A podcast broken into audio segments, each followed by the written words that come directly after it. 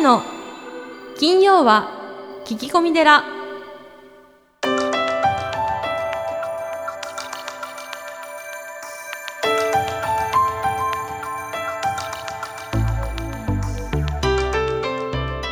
ようこそ架空のテラスタジオでお送りする長谷の金曜は聞き込み寺。ナビゲーターの南雲もぐなです。群馬県太田市は随願寺住職であられる長谷さん。今日もよろしくお願いいたします、はい、よろしくお願いします。ポッドキャストネームマリコさんからのお便りです。長谷さんこんにちは、はい、こんにちは。えー今2人の子供を育てながら働き続けるシングルマザーです。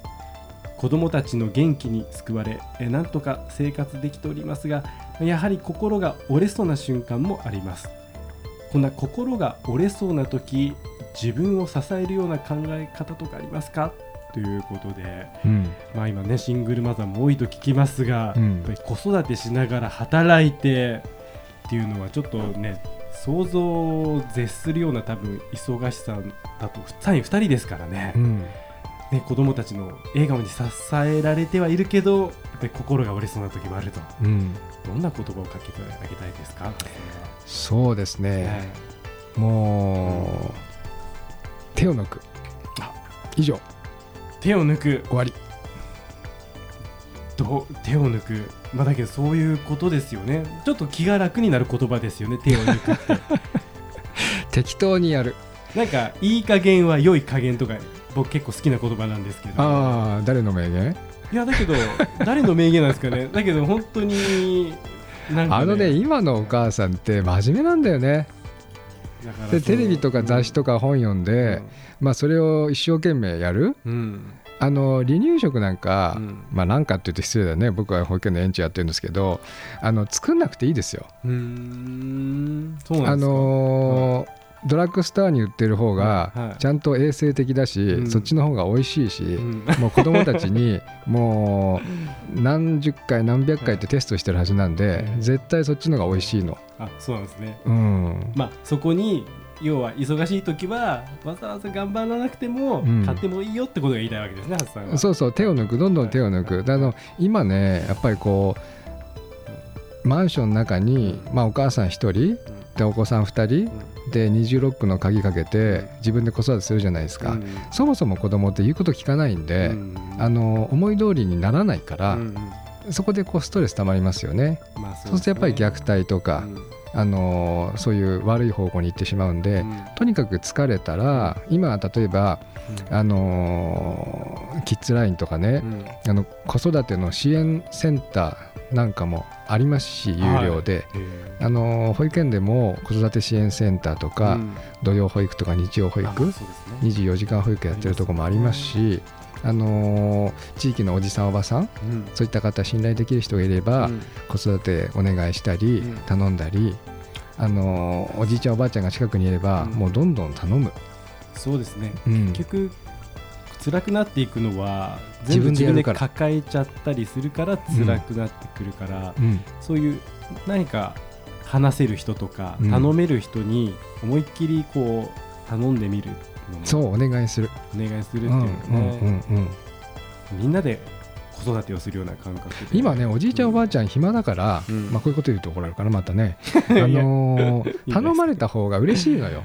まあさらにねこう人生の日々のこう張り合いにもなりますしね。そう。でおじいちゃんおばあちゃんの方がもう人生の熟達者なんで上手なの、うんですよね。うん、子育て上手なんですよ。叱り方も褒め方もうまいうん、から、うん。もうこっちにお願いした方が正解、正解。うん。で子育てで一番大事なのはですね何だと思います、子育てに大事なの、うん、え？もうこれだけですよ。なんだろう？もうこれだけやってればいい子になる、これだけやってれば、うん、え？それはもうねお母さんの笑顔です、笑顔。うん、あ本当そうですね。太陽のようなお父さんじゃないですよ。お母さんの笑顔、うん、まあだからやっぱり家庭にやっぱお母さんが元気な家庭っていいっすよね。そうお母さんは笑顔になるのが大事で、うん。あのーあとは適当でいいです、なるほど。うん。じゃあマリコさん。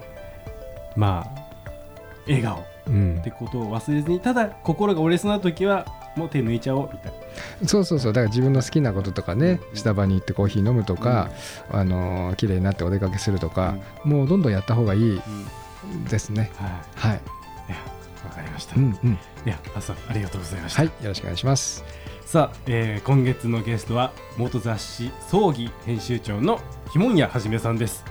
長谷さんスタンバイそろそろよろしくお願いいたします。はいよろしくお願いします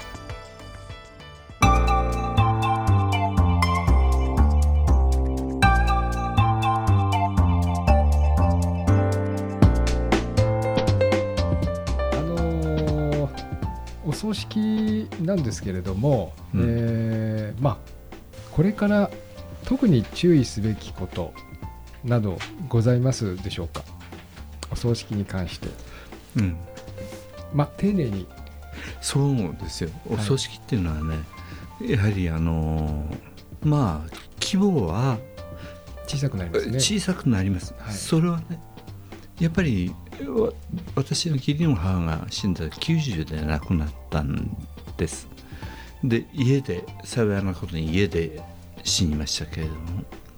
そしてねお友達に女学校時代のお友達とずいっと同窓会やって同級会やってたもんですからうん。連絡しましたら半分の人は亡くなってて。うん半分の人は生きてるんだけど体が動かない状態。ですから来られたのは、うん。その中のお二人が本人じゃなくてお嬢さんが来られました。そうお葬式に。そうすると本人が一番親しくしてた人間は、うん。そういう状態で、うん。もうこれになるとやっぱり来れなくなる。そうですね。っていうことがあるわけですね。でそうするとやっぱりあとは家族になります。でね近所の関係もですね90歳になりますと、えー本人がもう60くらいからえ私の妻がに役割が変わりましてね、町内会の関係はみんな私の妻がやってるわけです。するともう、え義理の母は町内会ってのは関係もないんですよ。知ってる人もいないっていうねほとんどいないっていうことになります。そうすると、えーまあ町内のえー親しく知った人はうん聞きましたけれども、どちらかというと私の妻の関係できたっていう形ですあーなねる。ほどええですからやっぱりね回想者はうんどうしても少なくなります。そうですね。えあのあと昔と違いまして昔は子供の仕事関係者とかなんかはいはい。やたら来たもんですけども、はい。もうそういう時代ではなくなりましたからね。そうですうん。ただその代わりそれに合った丁寧な送り方はできるんじゃないかなと思うんですけどね。でえっと自宅で亡くなりましたからあの孫とかうん。孫の妹の子供女の子2人が来て組織の前は前の場はその横に自分たちの布団を敷いてうん。私ここで寝るうん。寝てましたしね。うんそういうことがいろいろ自由に行われるじゃないですか。はいそうですね。え僕も父が亡くなった時にまあ通夜の晩一晩あの一緒に寝ましたけどまあ東北でも多いですよね。まだまだ。多いです。はい。あのやっぱりあの晩は結構いろんなことを思い出してまあ貴重な時間だったなっていうえふうに思いますね、だから今ねあの一日葬っていうの流行ってるはいんじゃないですか。はい一日葬って流行ってるっていうのはやっぱり葬儀者坊さんの責任でもあると思うんですよね。そう。ですね。でまあえっと夜の方が集まりあつうん。集まりやすいっおていうんでね。本来はプライベートな空間がうん。告別式がついに移ったんですね。そしてうそうしますとお坊さんもお通夜の時は昔は国技くらいで行ってたんですよ。はい、あのちゃんとした衣は着ないで、うん。でお葬式の時はだけだったんですけど通夜に人が集まるとやっぱりそこで あの国威じゃなくて、えーと、ちゃんと来てね、やるようになって、はい、で葬儀社も通夜式だ通夜式っていうことはねえだろと言って僕はもう怒る 怒るんです通夜は式じゃねえって言ってあのー、でそういう意味でおそうすると通夜と葬儀とかほとんど似たようなものになるんですね。そうですねそうするとね同じものを2回やるっていうのは、うん、必要ないじゃないか、はい、経済的にね、はい、どっちか1回でいいじゃないかってなる、うん、なりますね本来通夜は通夜、プライベートな空間、うん、で死者と本当に一人一人がきちんと分かれる時間。で葬式はそれをみんなが送り出す、あるいは知ってる人が集まってっていうそういうものなのが全然変わってきたから、だから1回でいいじゃないかっていうことになるんですよね。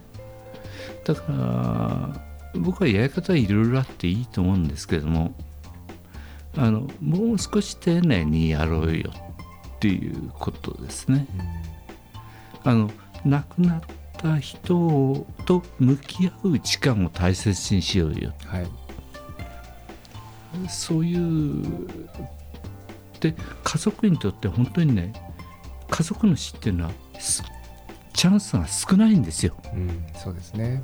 だからその時間がね、うん、やっぱり家族にとっては大切だと思うんですね、うん、いやありがとうございます。あのー、ご葬儀のことをお伺いしました。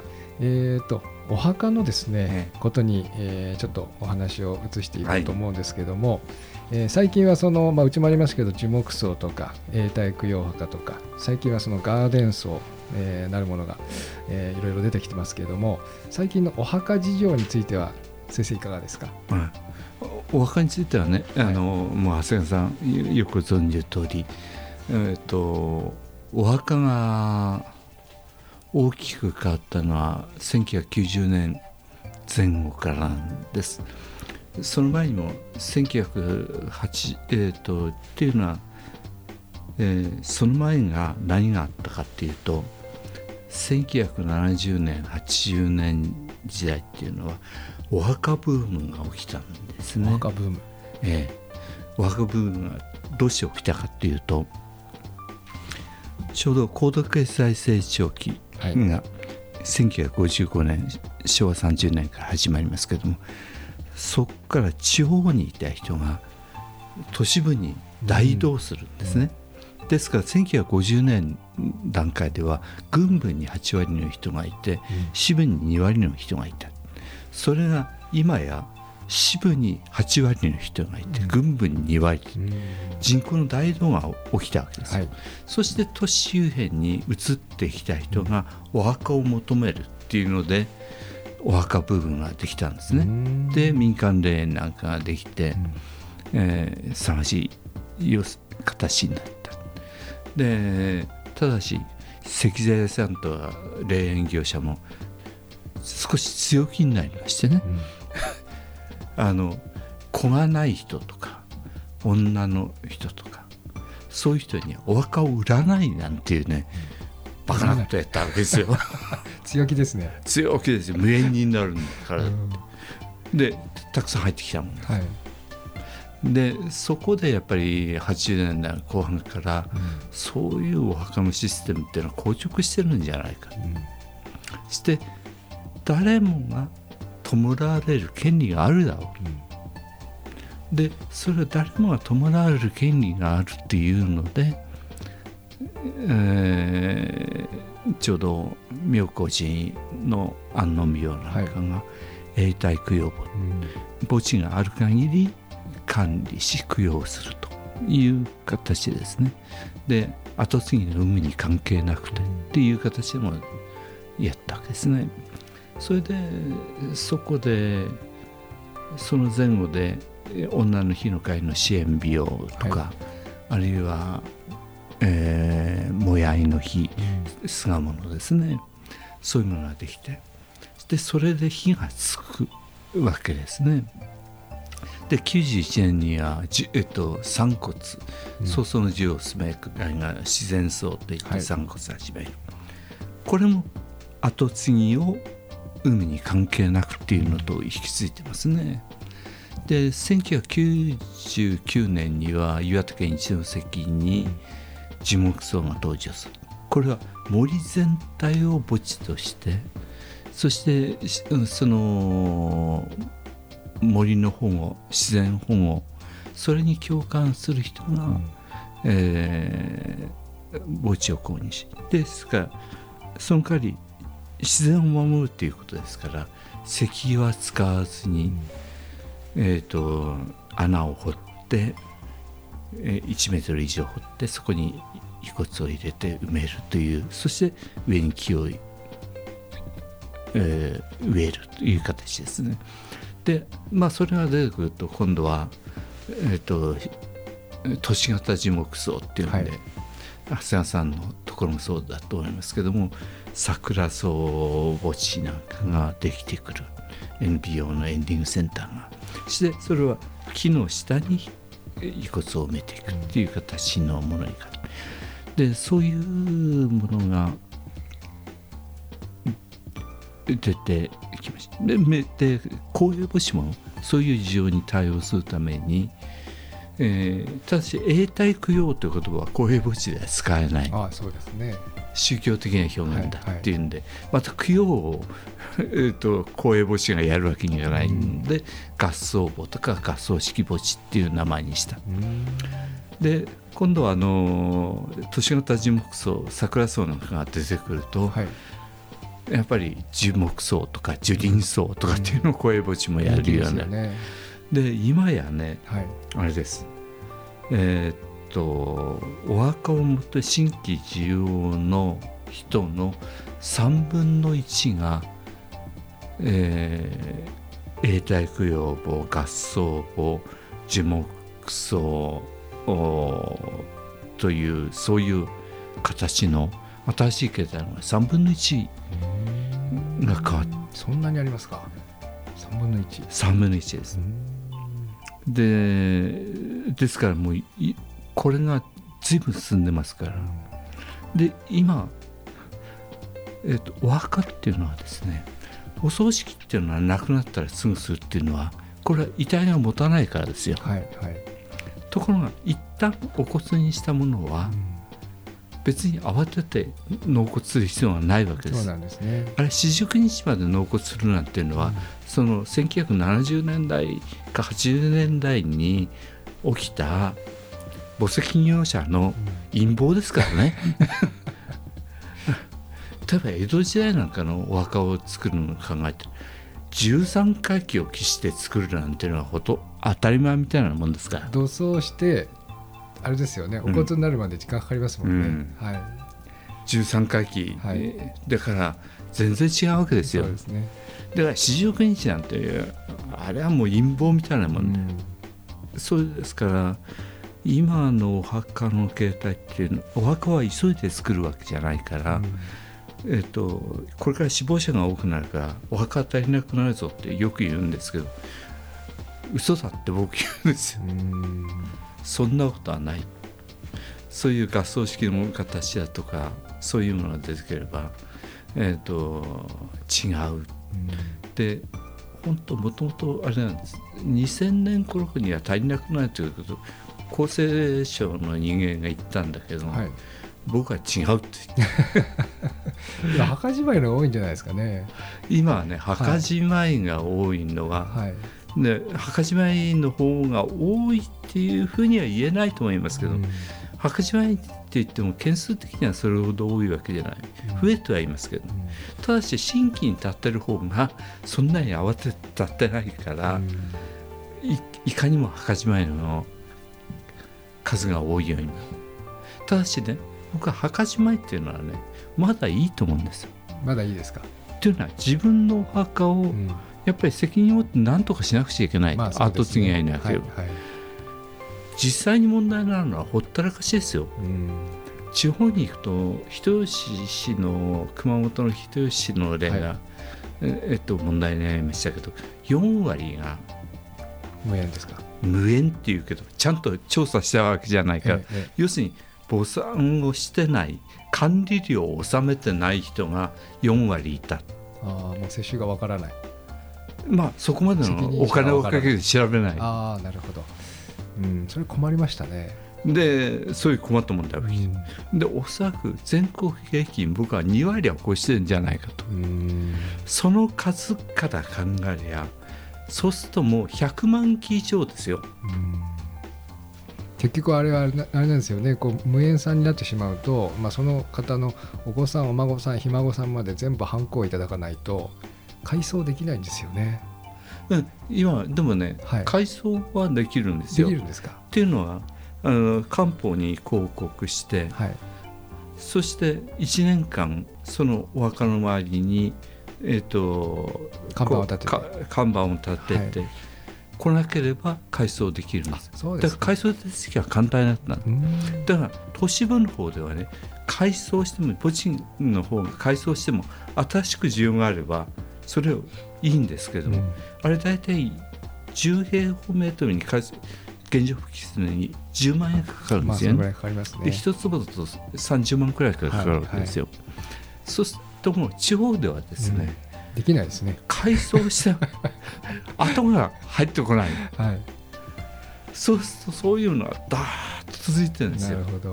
だからむしろね僕は放置バカっていうんですけどあそっちの方が問題で多いんですよ。う。ん。特にあの自宅の裏庭とかですね田んぼの中とか、うん。その個人が所有してる。郷土あ郷土母子はいはい。ですね、まあ郷土母子なんてもう誰がもう後をついてるのかわからない、そうですね。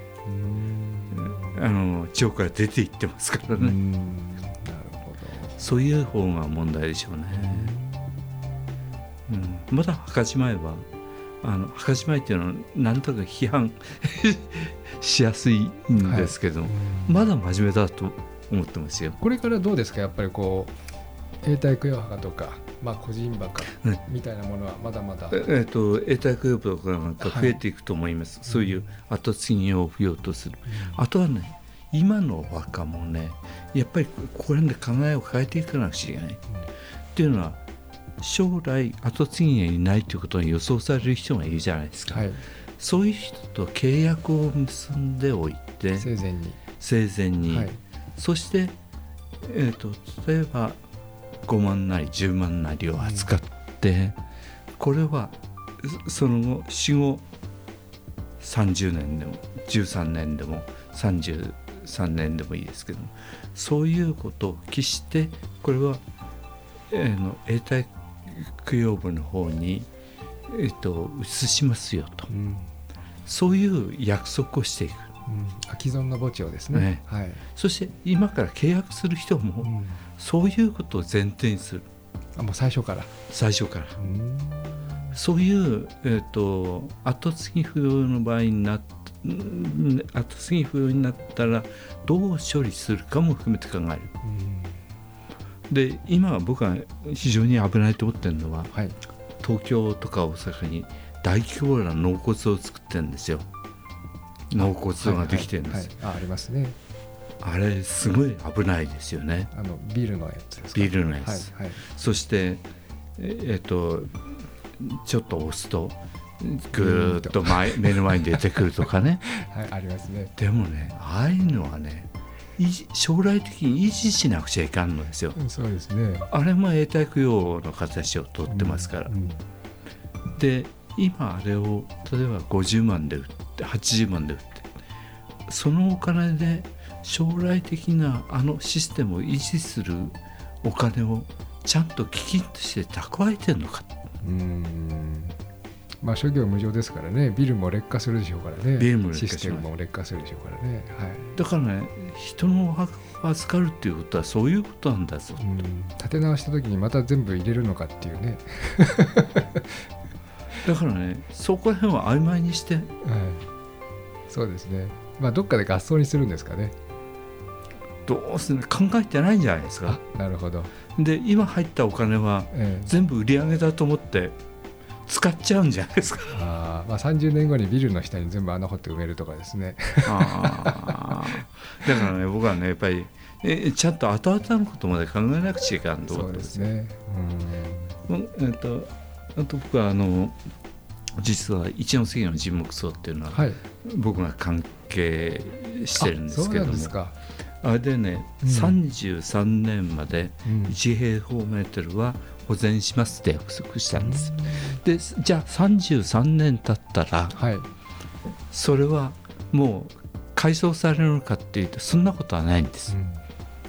同じ場所にあるんですけども占有するっていう考え方はもう取りません。うんなるほど。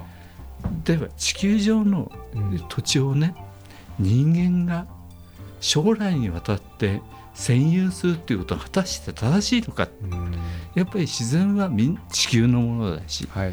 やはりそういう意味では共有私有するっていう考え方はやめるべきだろうっていう考え方を持ってそうやったんですね。それはいいですね。えだからねそういう考え方も自然との関係っていうものもうん。やっぱり頭に入れていく必要があるでしょうね。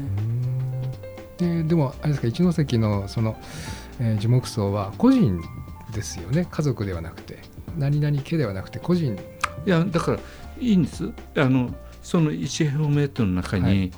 えー、と何人入ってもいいんです。あそういうことなんですか。ええ。うん。何人が後からどんどん入れていっていいんです。えーその代わり、えー、と入れる場合には5万とか、うん。そういう手数料はかかりますけれども、しかもあれはね家族でなくてもいいんです。そうなんですか。新潟の安納病もそうなんですよ。あの一角に入るのは家族である必要はないんです。うん友達でもいいんです。あ友人そうです、ね。だから今はい LGBT の人はどうするかっていうことありますけど、い、いんです。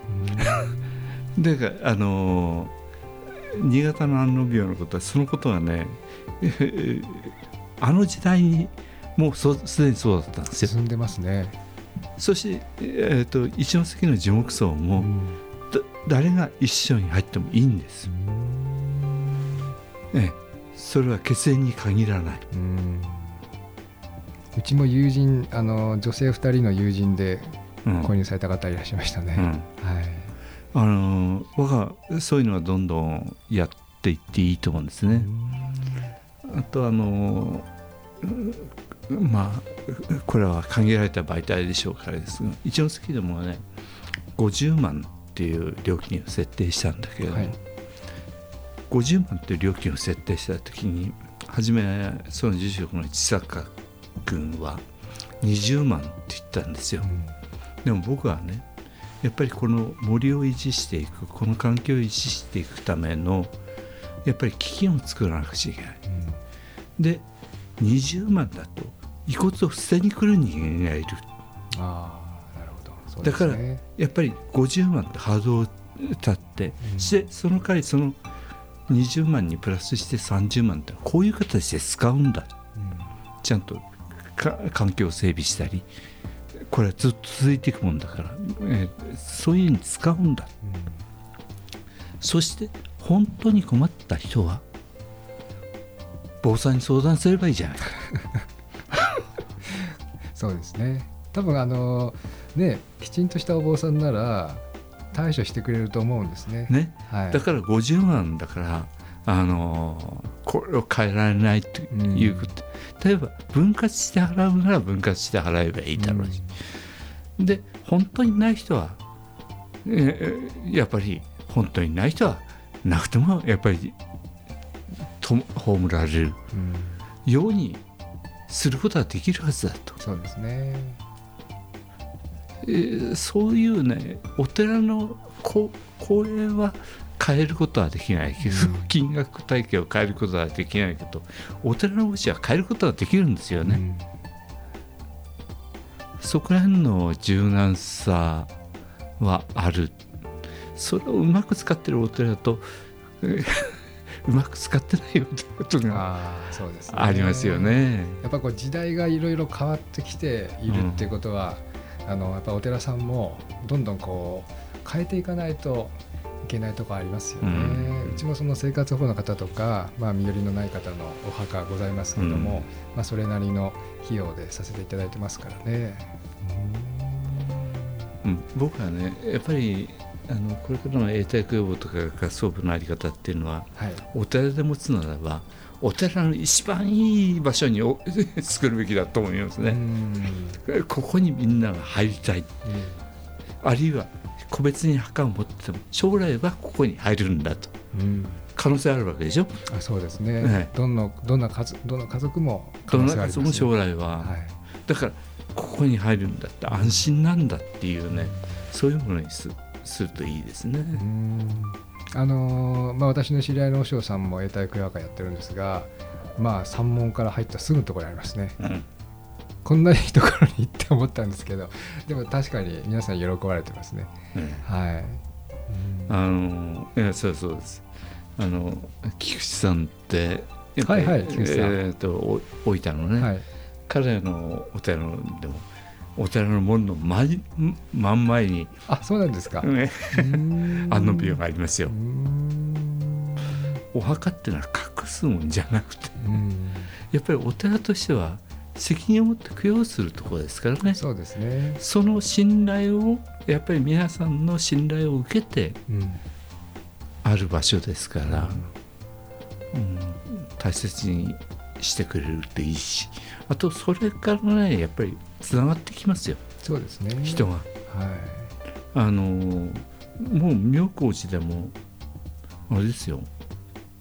既存の檀家さんの3倍？3倍か4倍？新しい檀家さんが。安南病の会員から変わった檀家さんになっていった人が逆転もう檀家さんって檀神徒って言いますけどね、はいはい、まあ、そうですね。はい。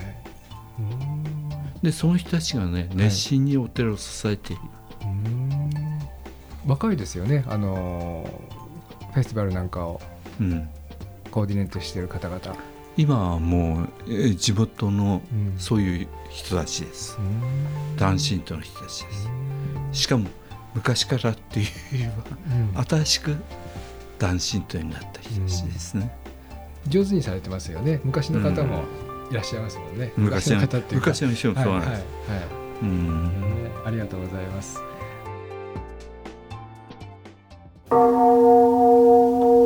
ずずず随願寺随願寺にまつわる最新情報をずずずっとクローズアップしてまいります行事のご案内講演会コンサート情報エトセトラさあ今週は何でしょうか？はい、えー、5月11日、えー、10時より、えー、森田こども園2階ホールにて、えー、佐藤涼子さんによる講演会を行います、えー、演題は合格させるための親の心構えと子供を動かす特別な方法です、えー、これもうちょっと具体的に言うとどのような方が対象なんですか？合格っていうのは。あのーはい、佐藤涼子さんは、はい、えー、2年前ですかね、はい、うちの保育園で、えー、ご講演いただいたんですけども、はい、えー、東京大学の理科三類に、えー、自分のお子さん4人を、えー、合格させたという、はい、えー、スーパーママなんですがこの番組のゲストで来ていただきましたね、はい。えー、今一度ですねとてもあの好評だったので、はい、えー、ご講演、まあ、今度は別の演題でご講演をいただきます。なるほど、まあ、佐藤涼子さんもうお話も上手でもう面白い方ですからね。そうですね。ぜひ、はい、子供を持つ親は必須の、はい、講演会なんかもしれないですね、はい、はい、ぜひ聞いてください、はい。えー、こちらはどちらでチェックできますか、えーと、森田こども園のホームページの方に、えー、ご案内がございますので、そちらの方で申し込んで、えー、費用はね2000円になりますけれども、えー、ぜひいらしてください、以上ずずず随願寺でした。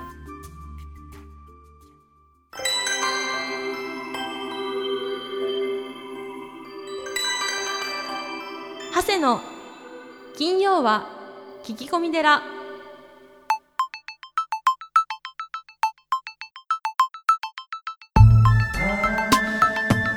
長谷の金曜は聞き込み寺。いかがでしたか？この番組ではリスナーの皆様からお悩み相談メールを募集しています。